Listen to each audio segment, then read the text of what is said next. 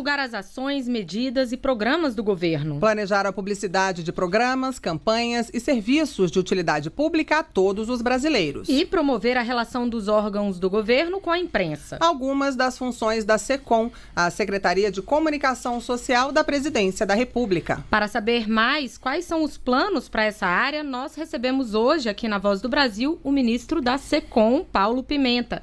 Boa noite, ministro. Bem-vindo à Voz do Brasil. Boa noite a todos e todas que nos acompanham. É um prazer enorme poder estar aqui nos estúdios conversando com todos os ouvintes da Voz do Brasil. Ministro, é, no seu discurso de posse, o senhor começou falando sobre fazer uma comunicação em duas vias, em que o senhor falaria, mas também iria ouvir. E aí a gente queria começar sabendo quais são os canais para isso, como que o senhor pretende abrir espaço para que a população se comunique com o governo. A comunicação institucional, comunicação governamental, ela tem três grandes objetivos, né? A prestação de serviços, como por exemplo uma campanha de vacinação, a propaganda institucional, a, propaganda que a comunicação que pretende estimular a população a um determinado comportamento, por exemplo, uma campanha para que as pessoas participem do Enem, né? E também a comunicação que tem por objetivo o posicionamento do governo no Brasil e no exterior.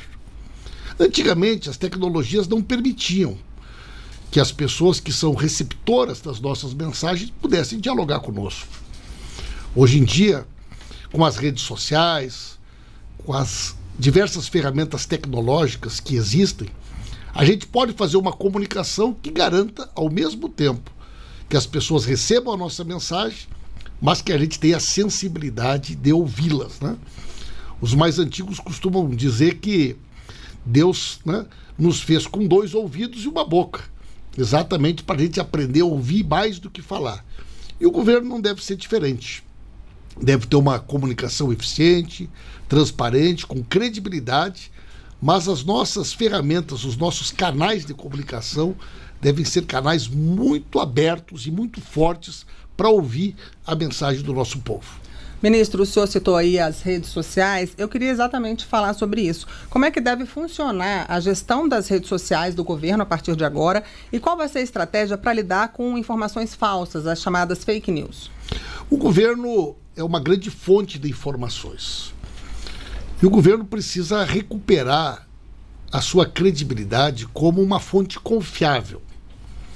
Se nós observarmos, por exemplo, a Agência Brasil, ou mesmo as informações que são transmitidas pela Voz do Brasil, pela IBC, né, pelas diversas emissoras que o governo possui, o cidadão não pode ter dúvidas que aquela informação é uma informação verdadeira, que aquela informação é uma informação confiável. Imaginem vocês, o Brasil enfrentando uma pandemia como a pandemia do Covid, o cidadão tem que saber que quando o governo diz a melhor forma de prevenir a doença é a vacina, que o governo está falando aquilo com base científica, não por uma opinião ideológica de um ou de outro integrante do governo. Quando o governo faz uma campanha e diz para a população que é importante as pessoas agirem no sentido de evitar as queimadas no Pantanal ou desmatamento na Amazônia, as pessoas têm que saber que o governo tem credibilidade, está falando aquilo né, com conhecimento de causa, com base científica. Então, acho que o primeiro grande desafio que nós temos é recuperar o governo como né, uma fonte confiável de informação. E as redes sociais, elas são esse mecanismo que permite que o governo possa ouvir. Né? Nós vamos ter um cuidado muito grande em todos os ministérios. A nossa a nossa forma de atuação é uma forma de abrir canais de participação. Nós vamos voltar a valorizar muito a criação de conselhos, a criação de ouvidorias, espaços para que a população seja ouvida e com certeza esse é um compromisso inegociável do nosso governo fazer uma gestão democrática, com participação e com amplos canais abertos para que a população possa ser ouvida. E tem alguma pretensão, ministro, de criar um órgão, uma secretaria para cuidar dessa comunicação digital, para lidar com essas questões? Nós né, uh, já tomamos uma decisão de reforçar muito o trabalho das ouvidorias. Né? nos mais diferentes ministérios, para que o povo tenha uma porta onde ele sabe que ele será ouvido. Né? A questão das políticas digitais, hoje, elas uh, são temas muito atuais no mundo inteiro. Vocês fizeram uma pergunta sobre a questão das fake news, sobre a desinformação. A comunidade europeia está há três anos debatendo esse assunto. Hoje, esse é o principal assunto uh, de quem discute a mídia e as novas tecnologias dos Estados Unidos. E, evidentemente, que o Brasil não pode ficar fora dessa discussão. Nós temos vários órgãos do governo que tratam né, das novas tecnologias, da política digital. O Ministério da Ciência e Tecnologia, o Ministério da Justiça, o Ministério da Educação, o Ministério dos Direitos Humanos. E nós vamos ter na SECOM uma Secretaria de Políticas Digitais para ajudar a organizar esse debate na sociedade. Queremos conversar com os especialistas, com as universidades, com os empresários, com as pessoas que são usuárias dos serviços públicos. E precisamos ter, né, precisamos construir no Brasil, de forma muito democrática e com muito diálogo, mecanismos de proteção do cidadão contra as fake news. Não é só na área da saúde. Imaginem vocês quantas pessoas talvez pudessem ter tido a sua vida salva se elas não tivessem sido né, desinformadas no período da pandemia. Agora tem essa verdadeira febre né, das pirâmides. A quantidade de pessoas que tem sido prejudicada no Brasil em função dessa manipulação da informação que elas recebem. Pirâmides financeiras. Pirâmides tá dizendo, né? financeiras, né? né? A quantidade de golpes que existem na internet. Pessoas que têm né, sua conta uh, invadida, pessoas das mais diferentes formas. Não é possível que a gente faça um debate aonde as plataformas que fazem com que estas informações cheguem até os cidadãos não possam ter alguns mecanismos de proteção. Né? Quer dizer, toda a legislação que existe no meio não digital, ela precisa também existir no meio digital. Especialmente da proteção né? das pessoas que muitas vezes são vítimas e que hoje não encontram um canal onde elas possam ver os seus direitos preservados. É papel do governo pensar nisso, junto com a sociedade. E nós não vamos, né, de forma alguma, deixar que esse debate fique em aberto. O governo fará a sua parte, sempre tendo como princípio a liberdade de expressão, a defesa da democracia, mas também o direito e as garantias individuais de todos os cidadãos que hoje muitas vezes estão sendo prejudicados por falta né, de uma normatização mais clara sobre a utilização dessas tecnologias. Agora, ministro, o senhor também já mencionou a relação com a imprensa e a importância de que os jornalistas profissionais tenham acesso às fontes do governo. O senhor pode explicar melhor para o público como é que se dá essa relação na prática? Olha, o governo ele deve ser um exemplo de transparência, né? Aliás, esse é um princípio né, da administração pública no Brasil, previsto na própria Constituição. E ao longo do último período, os profissionais da imprensa têm tido enormes dificuldades para exercerem de forma plena a sua atividade. A quantidade de informações governamentais que foram submetidas ao sigilo de 100 anos é algo absolutamente impressionante.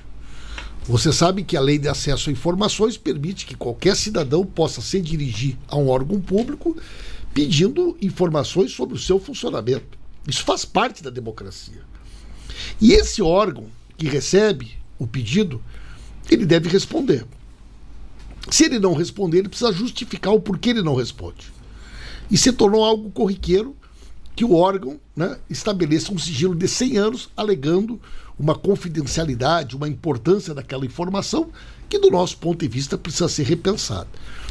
O presidente Lula assinou um decreto determinando que, num prazo de 30 dias, seja feita uma análise dessas questões. Em segundo lugar, né, é preciso que haja um livre trânsito dos profissionais da imprensa nos órgãos da administração pública. Não é possível que um profissional de imprensa, muitas vezes um jovem profissional, se sinta constrangido, acuado, receoso de fazer uma pergunta a um ministro, a um presidente, quando na realidade nós sabemos que isso faz parte da sua atividade profissional. A imprensa deve fazer isso. Questionar, averiguar, buscar informação, buscar a verdade. Então nós temos dito que esse será um governo que vai respeitar de todas as maneiras os profissionais da imprensa. Nós não teremos mais cercadinhos, nós não teremos mais nenhum tipo de postura ou conduta autoritária na relação dos agentes públicos com os profissionais da imprensa. Esse é um compromisso nosso que eu quero aqui né, reafirmar, sabendo que tanta gente que está nos acompanhando agora tem uma expectativa de que o Brasil se torne um espaço de respeito à imprensa e principalmente a vocês, profissionais que no dia a dia realizam essa atividade tão importante para a democracia. Nisso, vamos falar um pouquinho sobre a EBC, a Empresa Brasil de Comunicação, que, entre outras coisas, é responsável pelas notícias do Poder Executivo aqui na Voz do Brasil. É, vocês, o governo, anunciou que a EBC será retirada do Plano Nacional de Desestatização. Então, eu queria saber quais são os planos que a Secretaria de Comunicação e o governo federal têm para a empresa a partir de agora. Os primeiros decretos assinados pelo novo presidente eh, revelam o compromisso que ele tem com a comunicação pública. Né? Entre esses decretos que preservaram né, empresas como os Correios, como a Petrobras, foi incluído a IBC. O presidente Lula e o nosso governo acredita na comunicação pública como uma ferramenta importante, tanto do ponto de vista da prestação dos serviços, como também para poder oferecer à população né, uma programação, um conteúdo de qualidade que muitas vezes uma emissora comercial né, não faz. Um bom exemplo disso, para que os ouvintes possam compreender, é a programação infantil. Né? Com a mudança da legislação que dificultou muito a publicidade na programação infantil, boa parte das emissoras comerciais elas retiraram da sua programação né, os programas infantis o cidadão hoje que tem TV paga, TV a cabo, ele consegue ter em casa uma gama de canais que oferecem, né, para os seus filhos, para as crianças, a oportunidade de ter acesso a esses programas infantis. Agora, uma empresa pública pode fazer isso com qualidade, como a ABC faz, como a TV Brasil faz. Na TV aberta. Né? A TV aberta. Permitindo que aquele cidadão de menor poder aquisitivo que não tem uma TV paga, ele possa ter acesso a essa programação. Conhecer o Brasil através de uma programação diversa, uma programação plural, que permita que as pessoas possam conhecer a realidade do nosso país, as diferentes culturas, as diferentes linguagens, as diferentes realidades, um jornalismo de qualidade, uma oportunidade para o esporte nacional, muitas vezes modalidades. O Brasil, às vezes, ganha uma, uma medalha numa Olimpíada que grande parte da população nem sabia que o Brasil né, tinha atletas que desempenhavam com qualidade, às vezes já com referência internacional, né, aquela, aquela modalidade. Então a, TV pública ela precisa ser né, plural, ela precisa ser diversa, ela precisa ser democrática, e é isso que nós queremos fazer. Nós vamos certamente ter todo o cuidado no sentido de restabelecer princípios muito transparentes de gestão da coisa pública, de valorização da empresa pública. E a partir dos próximos dias nós já vamos começar a realizar uma série de mudanças para sintonizar né, a IBC e a comunicação pública brasileira com os princípios e as ideias do novo governo. Eu queria fazer uma última pergunta para o senhor. É, queria falar um pouco sobre a nova marca do governo federal, que tem o lema que inclui união e reconstrução. Então, queria que o senhor falasse um pouco sobre quais as medidas que o governo é, pretende tomar, enfim, quais são os primeiros programas que vão estar de acordo com esse lema. A gente tem um minuto. em primeiro lugar, a gente tem que reafirmar uma ideia antiga que um presidente da República não é um presidente só das pessoas que votaram nele. Passadas as eleições do regime democrático, quem ganha a eleição governa para todos.